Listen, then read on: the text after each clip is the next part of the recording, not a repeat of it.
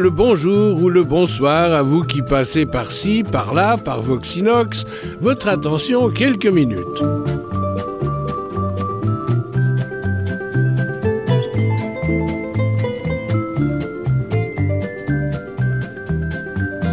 Et le plaisir de vous présenter un auteur séduisant par ses contes surréalistes, Roald Dahl. De parents norvégiens, né au début du siècle passé au pays de Galles, Roald Dahl, alternant sa vie entre l'Angleterre et l'Amérique du Nord, nous gratifie de récits fantastiques et surprenants. Et pour vous le faire découvrir, j'ai fait appel à un grand comédien suisse de réputation internationale, Gilles Thibault.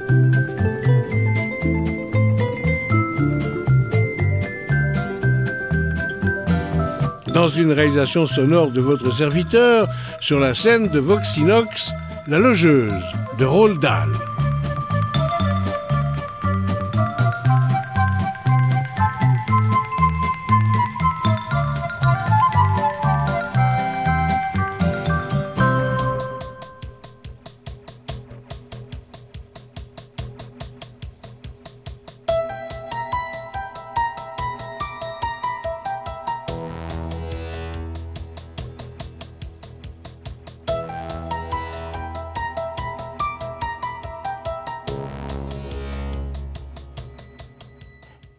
Weaver arriva à Bath après avoir passé l'après-midi dans le train et changé d'omnibus à Reading. Il était près de 9 heures du soir et la lune se levait, escortée d'un essaim d'étoiles au-dessus des maisons qui faisaient face à la gare. Mais le froid était vif et le vent armé de milliers de lames de rasoir. Excusez-moi. Connaissez-vous un hôtel pas trop cher dans le coin? Allez voir la cloche et le dragon, répondit le contrôleur en désignant le bas de la route. Il y aura peut-être de la place. C'est à 500 mètres d'ici. Billy le remercia, reprit sa valise en main et se mit en route vers la cloche et le dragon. Il n'était jamais venu à Bath et n'y connaissait personne.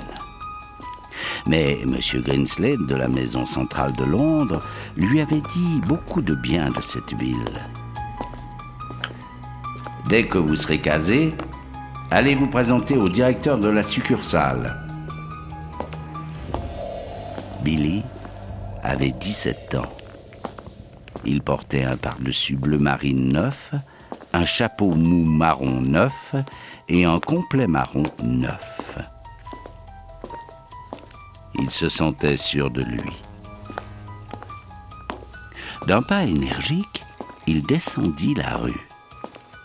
Depuis quelques jours, il s'efforçait de tout faire avec énergie car il estimait que c'était l'énergie qui caractérisait avant tout un homme d'affaires digne de ce nom. Les gros patrons à la maison centrale ne cessaient jamais de se montrer remarquablement énergiques. Ils étaient stupéfiants.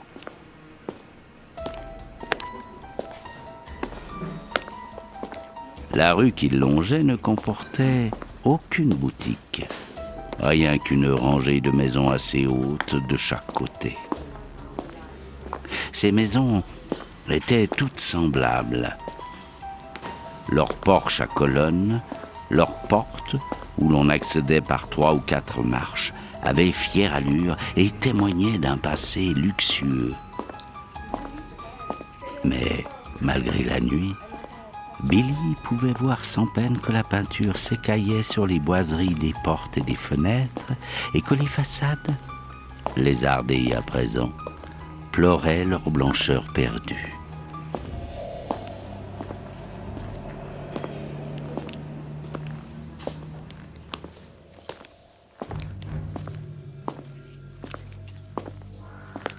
Soudain, à la fenêtre d'un rez-de-chaussée brillamment éclairé par un réverbère, Billy aperçut un écriteau appuyé contre la vitre.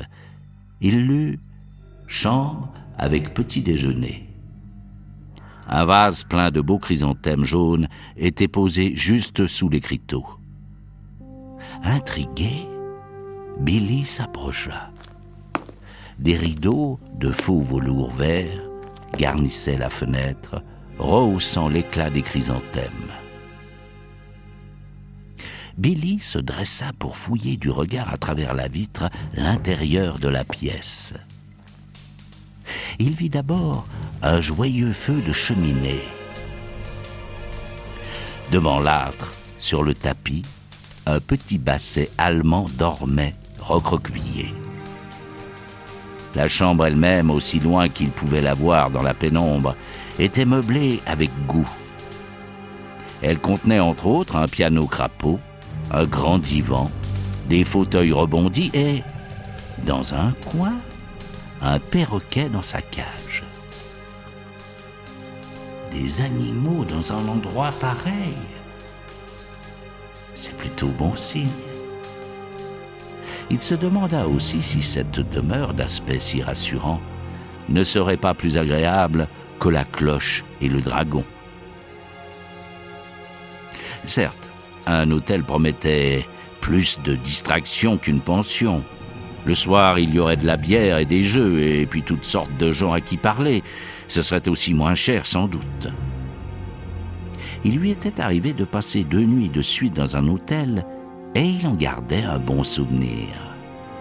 Par contre, il savait peu de choses des pensions de famille, et, pour être franc, l'idée d'y faire un séjour l'inquiétait un peu.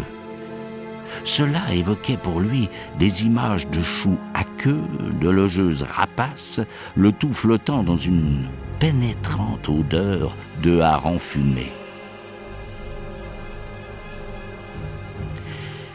Après avoir grelotté ainsi pendant deux ou trois minutes, Billy décida d'aller jeter un coup d'œil à la cloche et le dragon avant de prendre une décision.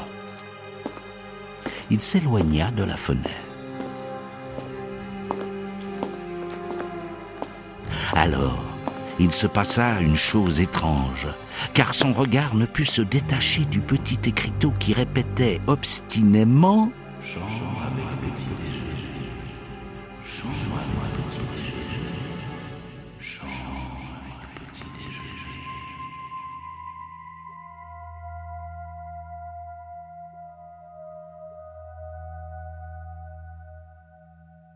Chacun de ces mots se transformait en un grand œil noir qui le fixait de singulière façon, l'empêchant impérieusement de quitter le petit rectangle de trottoir où il s'était arrêté. Comme hypnotisé, il fit quelques pas, puis il grimpa les quatre marches qui menaient à la porte d'entrée. Il leva le bras et appuya sur la sonnette.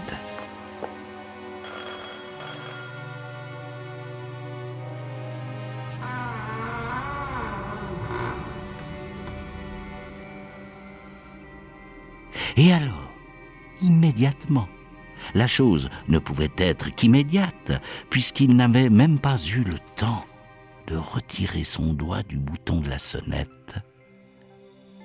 Une femme fit son apparition.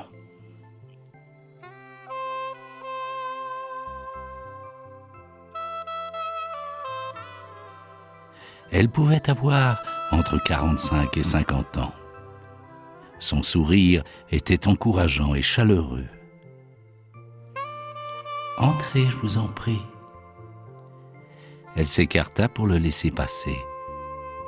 Et Billy se sentit avancer, poussé par une sorte de contrainte, ou plutôt par l'invincible désir de pénétrer à l'intérieur de la maison. J'ai vu l'écriteau à la fenêtre, se retenant d'avancer. Oui, je sais. Je cherchais une chambre. Elle vous attend, cher petit monsieur. Elle avait un visage rond et rose, et des yeux d'un bleu tendre. J'allais à la cloche et le dragon, mais votre écriteau a retenu mon attention. Mon cher enfant, pourquoi n'entrez-vous pas? Par ce froid Pour combien louez-vous? Cinq shillings et six pence par nuit. Petit déjeuner compris. Il crut avoir mal entendu, c'était donné. Cela représentait moins que la moitié de ce qu'il était disposé à payer. Si vous trouvez que c'est trop cher, je pourrais peut-être vous faire un prix. Tenez-vous à avoir un œuf pour le petit déjeuner? Les œufs sont chers en ce moment. Sans œufs, cela ne vous ferait que cinq shillings tout rond. D'accord pour cinq shillings six pence. J'aimerais bien rester ici. Je le savais. Entrez.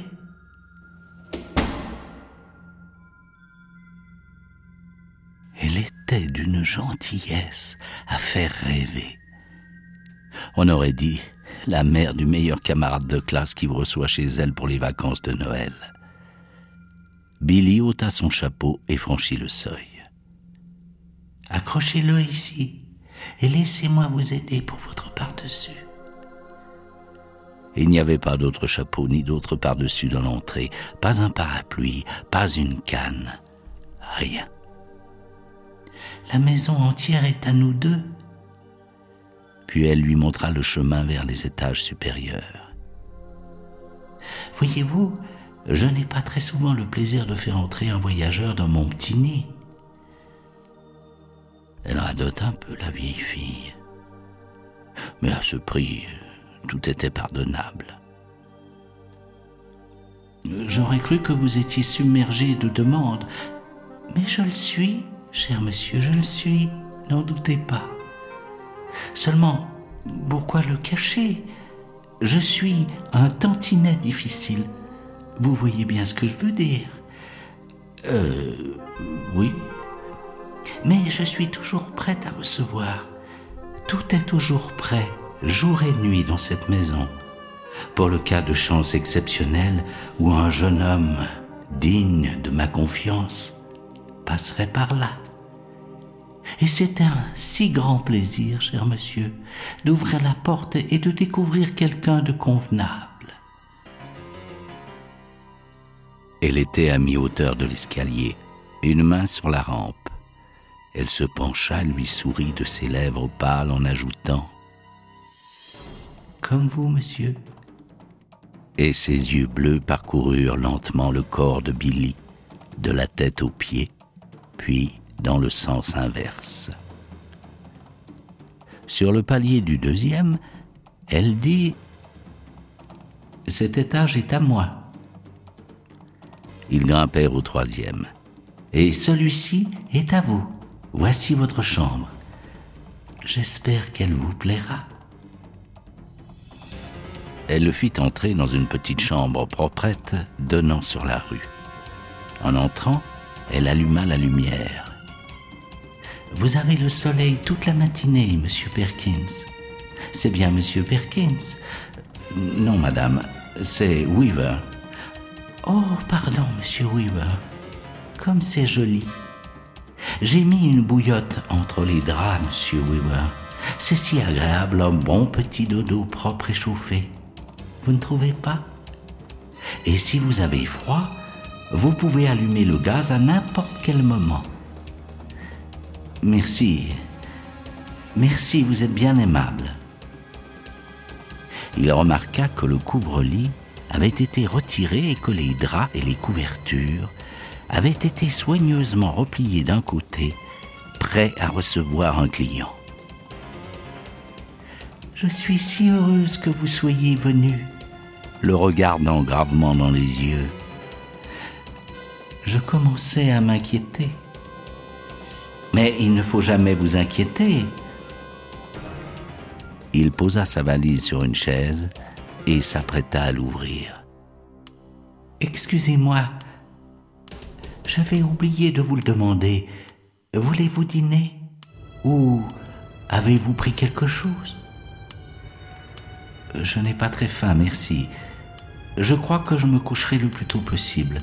Euh, demain, je dois me lever de bonne heure pour aller me présenter au bureau. Très bien. Je vous laisse ranger vos affaires. Mais avant de vous coucher, Voulez-vous avoir la gentillesse de passer au salon du rez-de-chaussée pour signer le livre? C'est une chose que tout le monde doit faire, car c'est la loi, et nous tenons à être en règle, n'est-ce pas, dans ce genre de formalité? Elle lui fit un petit signe amical de la main et sortit rapidement. Elle doit avoir l'esprit un peu dérangé, la pauvre femme. Mais cette idée ne l'inquiétait nullement, car après tout, elle paraissait inoffensive. C'était manifestement une âme bonne et généreuse. Peut-être avait-elle eu des malheurs insurmontables, un fils perdu à la guerre par exemple.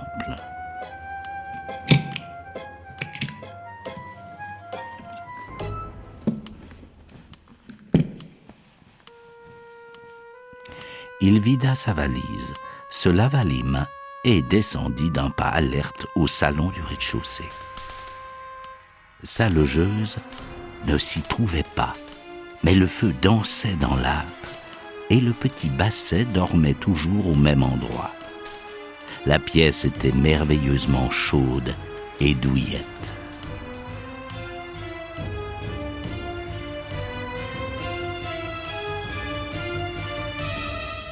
Le livre d'hôte l'attendait ouvert sur le piano. Il sortit son stylo et inscrivit son nom et son adresse. Deux signatures seulement figuraient au-dessus de la sienne. Et plutôt machinalement, il les lut. La première provenait d'un certain Christopher Mulholland de Cardiff. La seconde était celle de Gregory Temple de Bristol. C'est drôle, pensa Billy. Christopher Mulholland. Cela lui rappelait quelque chose. Où donc avait-il déjà entendu ce nom plutôt insolite? Était-ce celui d'un camarade d'école? Celui d'un des nombreux jeunes gens qui faisaient la cour à sa sœur? Ou bien celui d'un ami de son père? Non, rien de tout cela. Il examina de nouveau le livre. Christopher Mulholland, 231 rue de la Cathédrale, Cardiff. Gregory Temple, 27 Allée des Sycomores, Bristol. Et à présent, par un fait étrange, le second nom commençait à lui paraître presque aussi familier que le premier. Gregory Temple, fit-il, en cherchant dans sa mémoire, puis Christopher Mulholland. De si charmants garçons, répondit derrière lui la voix de la logeuse. Il se retourna et la vie qui s'avançait dans la pièce, portant un service à thé d'argent. Elle le tenait très haut et bien éloigné d'elle, comme on tient les rênes d'un cheval fringant. Ces deux noms me disent quelque chose. Vraiment? Comme c'est intéressant. Je suis à peu près certain de les avoir entendus quelque part, n'est-ce pas curieux? Peut-être les ai-je lus dans un journal. N'ont-ils pas été célèbres d'une façon ou d'une autre? Je veux dire, des joueurs de cricket ou de football connus ou quelque chose de ce genre. Célèbres? Oh non, je ne crois pas qu'ils aient été célèbres. Mais ils étaient remarquablement beaux tous les deux. Cela est certain. Ils étaient jeunes, grands et très beaux. Exactement comme vous, cher monsieur. Une fois de plus, Billy regarda le livre. Tenez, ici. La dernière inscription a environ deux ans. Vraiment? Oui, et celle de Christopher Mulholland, lui, est antérieure d'un an. Cela fait à peu près trois ans. Ma foi, je ne l'aurais jamais cru. Comme le temps passe vite, n'est-ce pas, monsieur Wilkins? Weaver Weaver Oh, oh, excusez-moi, où avais-je la tête? s'écria-t-elle en s'installant sur le divan. C'est tout moi, monsieur Weaver. Entré par une oreille, sorti par l'autre. Savez-vous. Savez-vous pourquoi cette histoire m'intrigue de plus en plus? Mais non, cher monsieur. Comment le saurais-je? Eh bien, voyez-vous ces deux noms, Mulholland et Temple. Non seulement je crois me souvenir de chacun d'eux séparément, mais d'une certaine manière je les vois comme liés l'un à l'autre par un trait d'union, comme s'ils étaient tous les deux connus pour une même chose. Je ne sais pas si vous voyez ce que je veux dire, comme... Euh, eh bien, comme euh, Nungesser et Colli, par exemple, ou Churchill et Roosevelt. C'est amusant. Mais venez donc vous asseoir près de moi. Vous prendrez bien une petite tasse de thé et du biscuit au gingembre avant d'aller vous coucher. Oh, je suis confus, vous vous donnez vraiment trop de mal. Il se tenait près du piano et la regardait manier les tasses et les soucoupes. Elle avait de petites mains blanches et agiles aux ongles rouges. Je suis presque sûr de les avoir vus dans les journaux. Encore une seconde et je m'en souviendrai. Il n'y a rien de plus obsédant qu'une idée qui frôle la mémoire sans vouloir y entrer. Billy détestait déclarer forfait. une minute, encore une minute, et nous y serons. Mulholland, Christopher Mulholland. N'était-ce pas un étudiant d'Eton qui faisait à pied le tour du pays de Galles et alors soudain du lait et du sucre? Euh, oui, merci. Et alors soudain, un étudiant d'État Oh non, cher monsieur, c'est très improbable. Mon monsieur Mulholland n'était sûrement pas un étudiant d'Eton quand il est venu chez moi. Il faisait ses grades à Cambridge. Mais venez donc vous asseoir sur le divan et réchauffez-vous à ce joli feu. Venez, votre thé est prêt. Elle tapotait la place vide à côté d'elle. Il traversa lentement la pièce et s'assit sur le bord du divan. Elle lui tendit une tasse. Et voilà, comme c'est agréable et douillet, n'est-ce pas? Billy se mit à boire son thé à petites gorgées et elle fit de même. Pendant les quelques instants qui suivirent, ils ne parlèrent guère, mais Billy sentait peser sur lui le regard de la dame. Elle était légèrement tournée vers lui. De temps à autre, il respirait une bouffée d'une odeur bizarre qui semblait directement émaner d'elle. Ce n'était pas absolument désagréable, et cela aussi lui rappelait quelque chose. Mais quoi? Des noix sèches? Du cuir neuf Ou bien les couloirs d'un hôpital Puis elle rompit le silence. Monsieur Mulholland était un grand amateur de thé. Jamais de ma vie je n'ai vu quelqu'un en boire autant que ce cher, ce charmant Monsieur Mulholland. Je suppose qu'il est parti assez récemment. Il n'avait cessé de se casser la tête au sujet des deux noms. Il était sûr à présent de les avoir vus dans les journaux en première page. Parti? Mais mon cher enfant, il n'est pas parti. Il est toujours ici. Monsieur Temple aussi est ici. Ils sont ensemble, au quatrième étage. Billy reposa sa tasse et regarda fixement sa logeuse. Elle lui sourit de nouveau, puis elle avança une main et lui tapota le genou de manière réconfortante. Quel âge avez-vous, cher enfant 17 ans.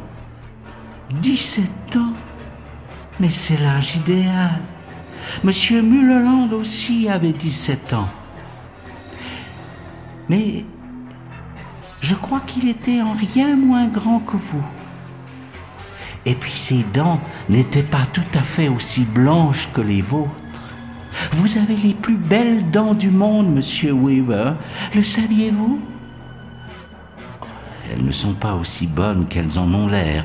Par derrière, elles ont des tas de plombage. Monsieur Temple, lui, était un peu plus âgé. Il avait 28 ans. Mais je ne lui aurais jamais donné cet âge s'il ne me l'avait pas dit. Son corps n'avait pas la moindre tare. La moindre quoi? Sa peau était douce, douce comme une peau de bébé. Il y eut un nouveau silence. Billy reprit une gorgée de thé en attendant d'autres révélations, mais la dame paraissait lointaine et rêveuse. Billy regarda droit devant lui en se mordillant la lèvre inférieure. Ce perroquet, je m'y étais trompé quand je l'ai aperçu pour la première fois par la fenêtre. J'aurais juré qu'il était vivant. Hélas, il ne l'est plus. C'est extraordinaire comme c'est adroitement fait. Personne ne le croirait mort. Peut-on savoir qui l'a fait Moi. Vous Bien sûr. Et mon petit Basile, vous l'avez vu Elle désigna d'un mouvement de tête le petit basset allemand pelotonné si confortablement devant la cheminée. Billy le regarda et s'aperçut que cet animal était aussi silencieux, aussi immobile que le perroquet. Il étendit une main et lui toucha le haut du dos.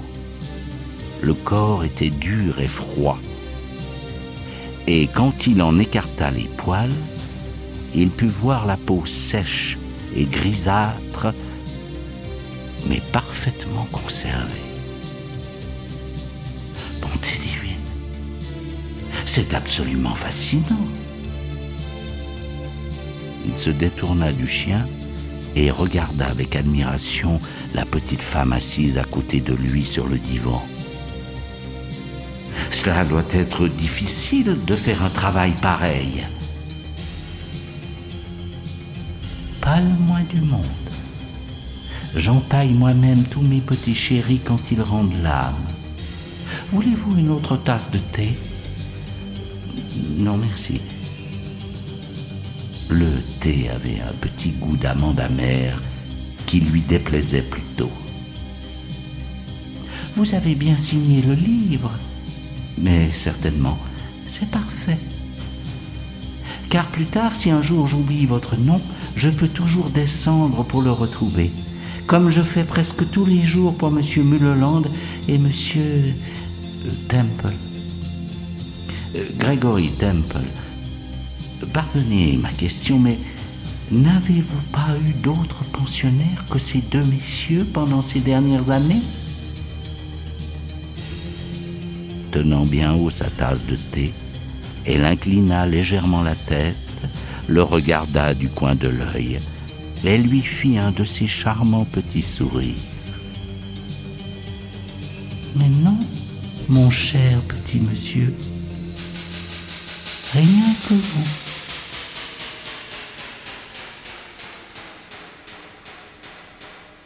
La logeuse de Roldal par Gilles Thibault.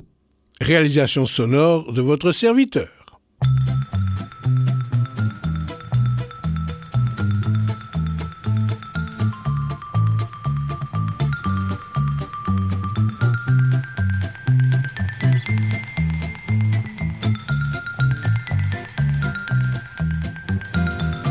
Ainsi vous aimez être surpris Vous aimez le surréalisme alors, suivez-nous en d'autres nouvelles sur Voxinox, au chapitre des mots de tête de Valdo, Valdo Sartori. Au plaisir de votre écoute.